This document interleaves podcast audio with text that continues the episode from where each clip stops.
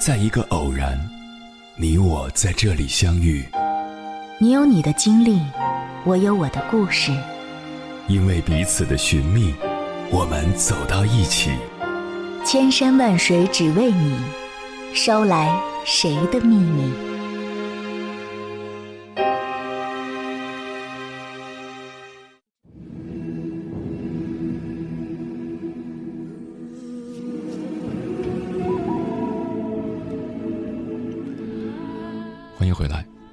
夜行者，这里是正在直播的中国交通广播，千山万水只为你，深夜不孤单。我是迎波，绰号鸭先生。我要以黑夜为翅膀，带你在电波中自在飞翔。前央视主持人樊登曾在他的读书会上谈到：越是不断责备自己、不断批评自己的人。越是不会有动力去改正，但如果你能够对自己放松一点儿，能够对自己宽容一点儿，可能进步更快。嗯，深以为然。过于刻意的努力维持，往往让我们适得其反。与其将自己逼进死胡同里，倒不如放松心态，做最真实的自己。接下来，千山万水只为你，跟朋友们分享的文章名字叫《姑娘，人生路还长，你得学会原谅自己》，作者张若阳。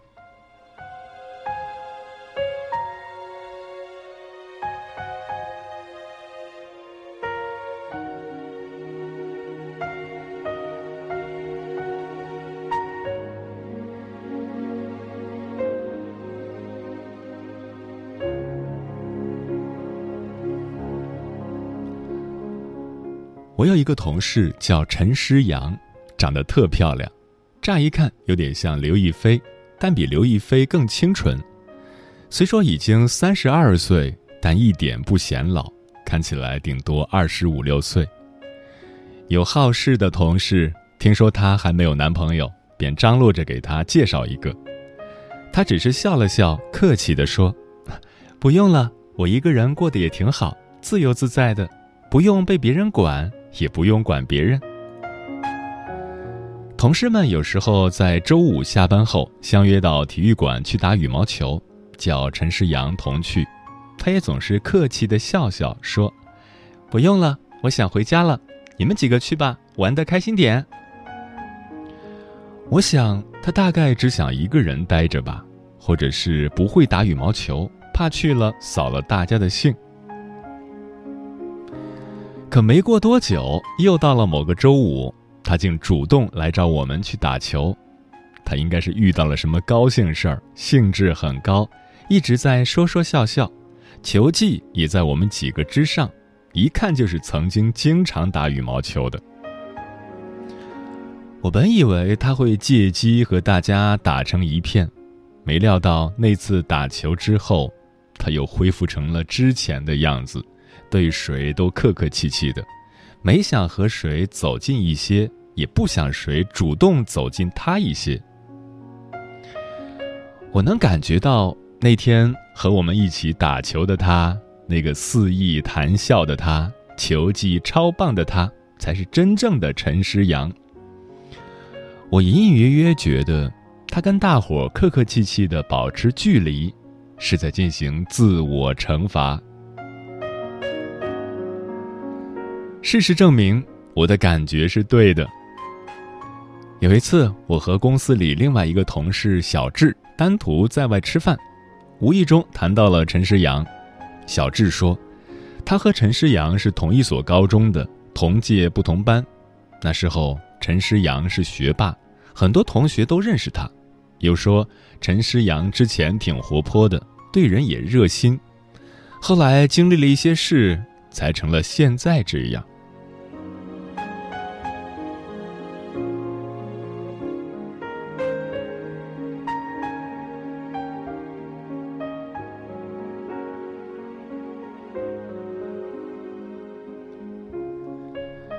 陈诗阳既是学霸又是校花，高中一时就有不少倾慕者。他谁都没理，一门心思都扑在了学习上。可他正是花儿一样的年龄，要说完全没有动心的，那是假的。在众多倾慕者中，裴子豪就给他留下了深刻的印象。裴子豪和别的倾慕者不一样，别人都是传传纸条、送送卡片、情书之类的，相比起来，裴子豪的行为更能扣响陈诗阳的心扉。裴子豪把节省下来的生活费都拿去买了参考书，送给了陈诗阳。陈诗阳在翻阅的时候，冷不防某一页中就会藏着裴子豪写的一两句情话。后来裴子豪再送书的时候，陈世阳就会寻找他留下的字迹，这成了他的乐趣。陈世阳过生日的时候，裴子豪辗转打听到了陈世阳之前喜欢的地方，之后他跑到陈世阳生活的小镇上。找到了他上过的小学和初中，找到了他经常去的那条小河，找到了他经常吃烤串的那家小店，每个地方都拍了一些照片，当然每张照片上都有裴子豪自己的身影。他把这些照片送给陈诗阳当生日礼物。慢慢的，陈诗阳和裴子豪走得越来越近，他们俩在一起了。陈诗阳看裴子豪学习底子不错，只是没有怎么花心思在学习上，他便主动担任起了裴子豪的学习辅导员。他帮他梳理知识点，给他讲解难题。裴子豪脑子本就灵活，他的学习成绩越来越好。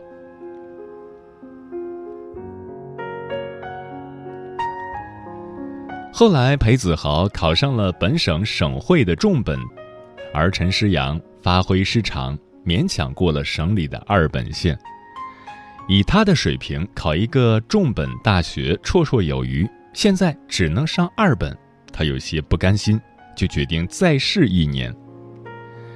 裴子豪去省会上大一，而陈诗阳则留在市里复读。他与他分隔两地了。可陈诗阳一点也不担心。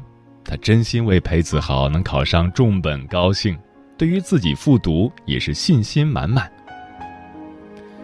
送裴子豪到火车站那天，他说：“大一的这一年，你只准待在学校里，哪里都不准去玩。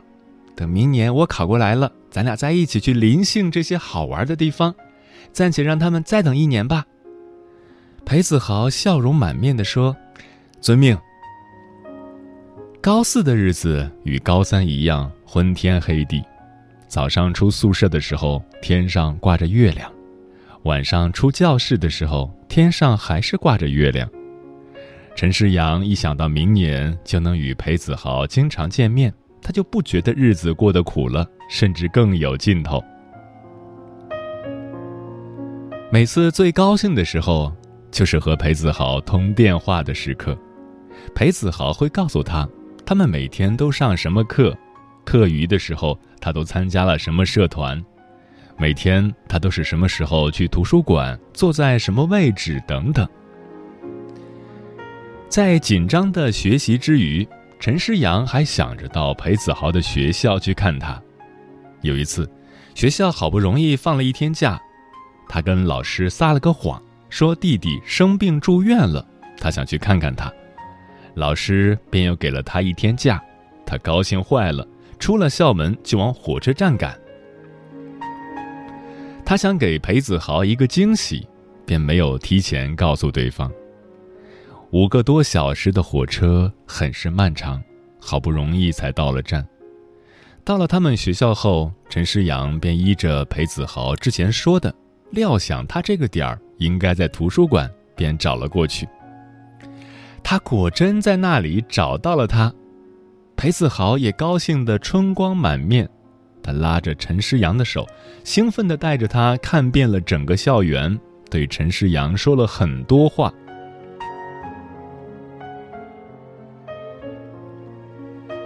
临走的时候，两人都依依不舍。陈诗阳说：“那个约定你还记得吗？”裴子豪说：“当然了。”除了学校，我哪里都没有去玩过。陈诗阳听了，心里像蜜一样甜。那次回去之后，陈诗阳更加用功了，老师们都对他称赞有加，都认为他考重本，十拿九稳。转眼间就到了下学期，已经是最后的冲刺阶段了。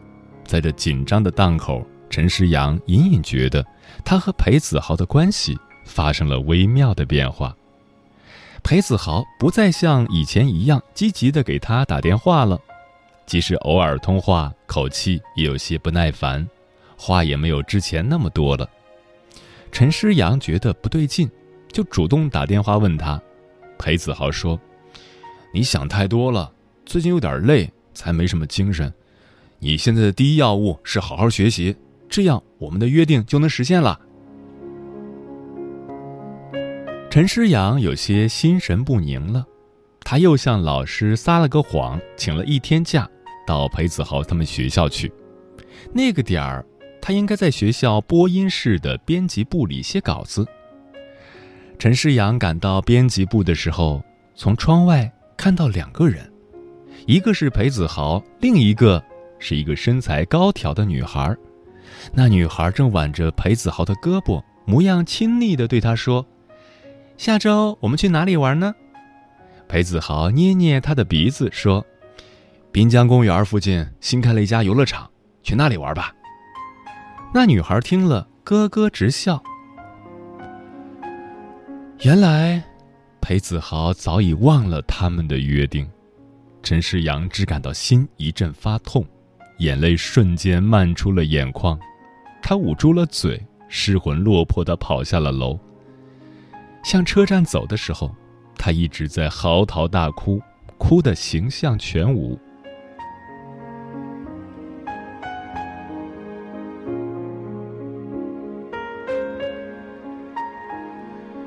受到这件事的影响，第二次高考，陈诗阳连三本线都没过。他心灰意冷，就没有再上学了。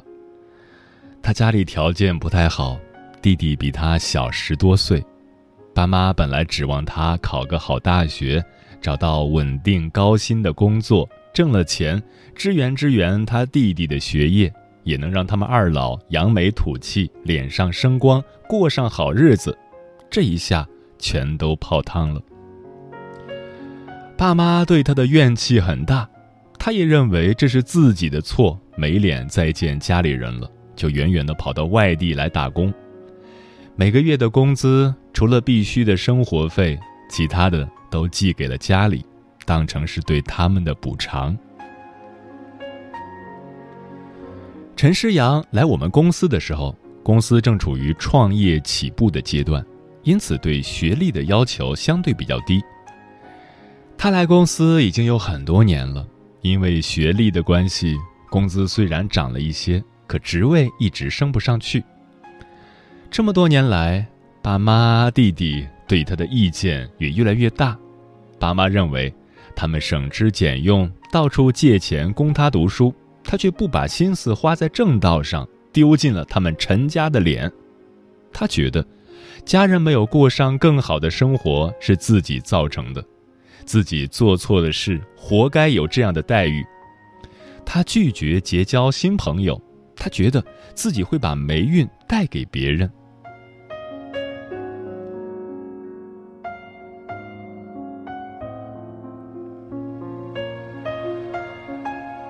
听了陈诗阳的经历，我唏嘘不已。他不应该得到这样的待遇。更不应该自己惩罚自己。青春不就是用来走弯路的吗？青春不就是用来犯错的吗？在青春之路上，我们跌倒，我们疼痛，我们撕心裂肺，我们自以为是，可是，一切都是值得的，因为青春之路让我们长大。人生虽不美好，但仍然值得期待。我们因为那些期待而活。不能因为某一次不如人意，就轻易的缴械投降、自责自贱。我一直很喜欢电影《泰坦尼克号》，不是因为它宏大逼真的特效，也不是因为杰克和露丝感人肺腑的爱情，而是因为杰克和露丝对待人生的态度。杰克把生存的机会让给了露丝，露丝获救以后，没有沉浸在自责和悔恨之中不可自拔，而是非常珍惜自己的人生。他把杰克藏在了心里，然后照常的结婚生子，照常的享受人生。他清楚，唯有这样，才不算辜负了杰克。姑娘，人生路还长。你得学会原谅自己，唯有这样才不算辜负了先前的疼痛。只有先原谅，才能活得漂亮。爸妈觉得在你身上花费了这么多，却没有让他们过上好日子，对弟弟的学业也没有支援多少，那你就先原谅自己啊，然后利用业余的时间充电，努力补充自己学历上的不足。尽自己所能，让他们过上好日子啊！自责、悔恨与自我惩罚有什么用？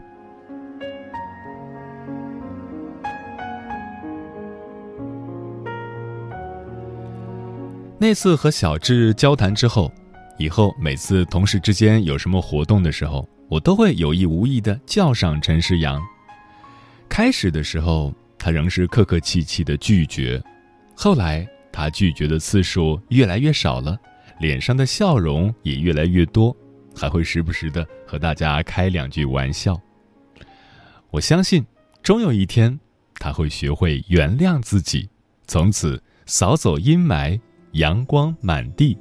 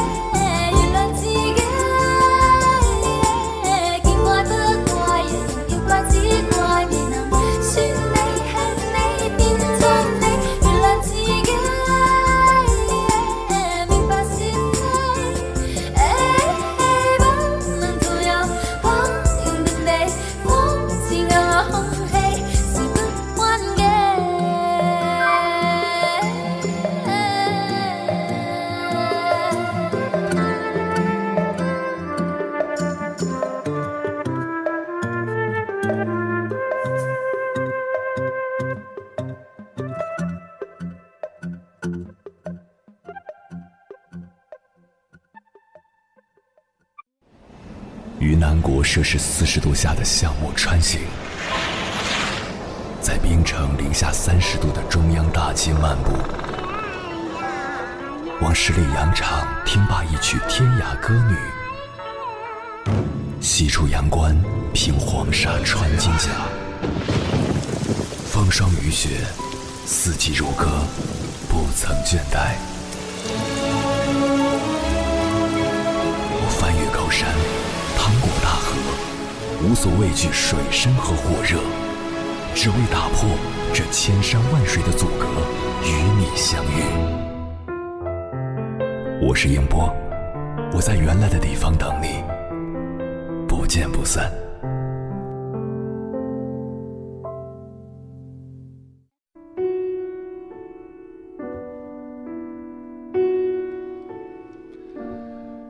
面对自己过去犯的那些错，你原谅自己了吗？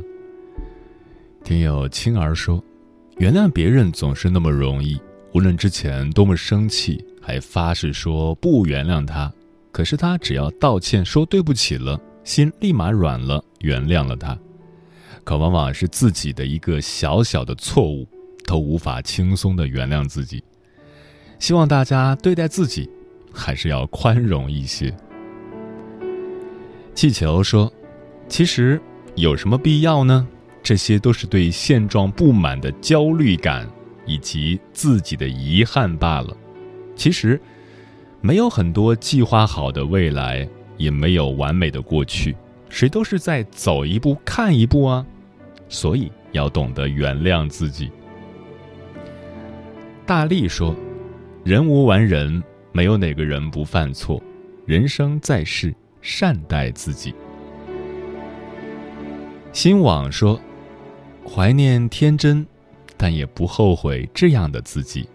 返璞归真，越来越清晰的内心世界，波澜不惊，接收与继续保持热爱，与自己言和，原谅就是放过。顺遂的答案会慢慢明白。”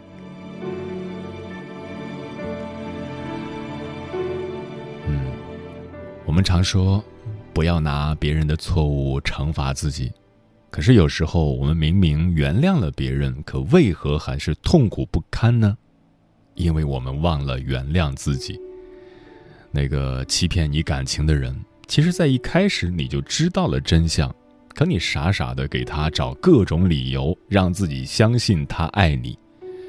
那个责备你的人。或许对于他来说，他并没有责备你，只是在陈述事实。那个总是伤害你的人，其实你知道自己离开他会更幸福，可你还是愿意待在痛苦里，不愿离去。你要原谅自己，原谅自己在别人伤害自己的时候没有选择离开，而是与对方纠缠不休。你要原谅自己。原谅自己曾经犯的错，原谅自己给别人带来了麻烦，原谅自己宁愿待在痛苦里也不愿改变。你有你的人生，别人也有别人的旅途。无论你生命中发生了什么事，遇见了什么人，一定有你的一部分原因。学会在每一段关系中承担自己的责任，学习自己的功课。至于别人，不需要你的原谅，他需要承担什么样的责任，都与你再无关系。Just let it go。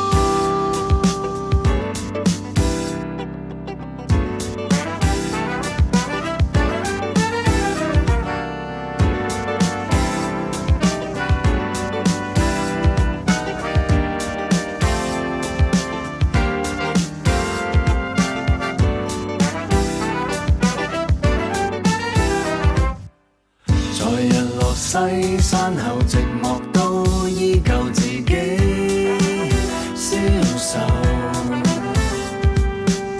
穷途宁愿一人垂头走，红着两眼的你把手里烟一再抽，但是在呼出后为什么执着内心？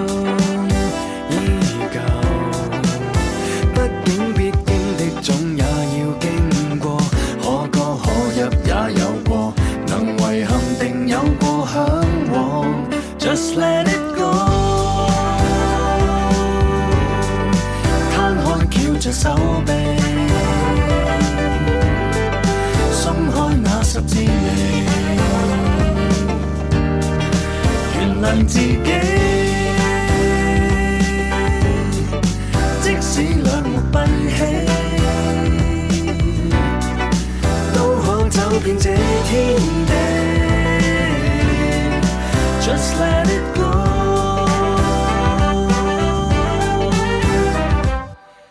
踏入夜深之后电视机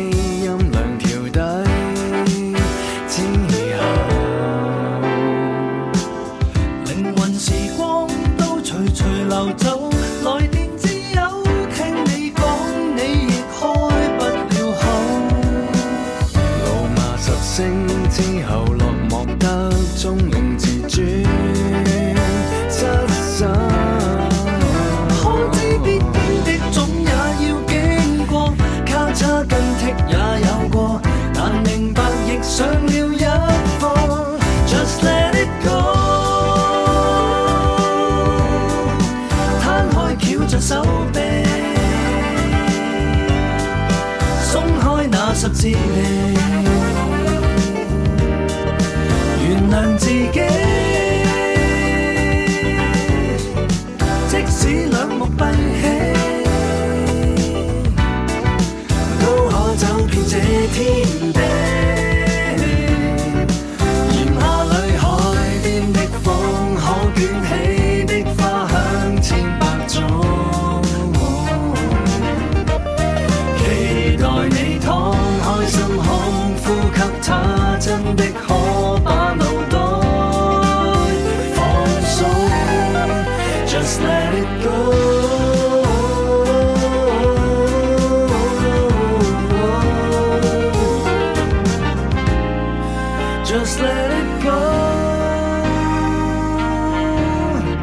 好天气坏天气，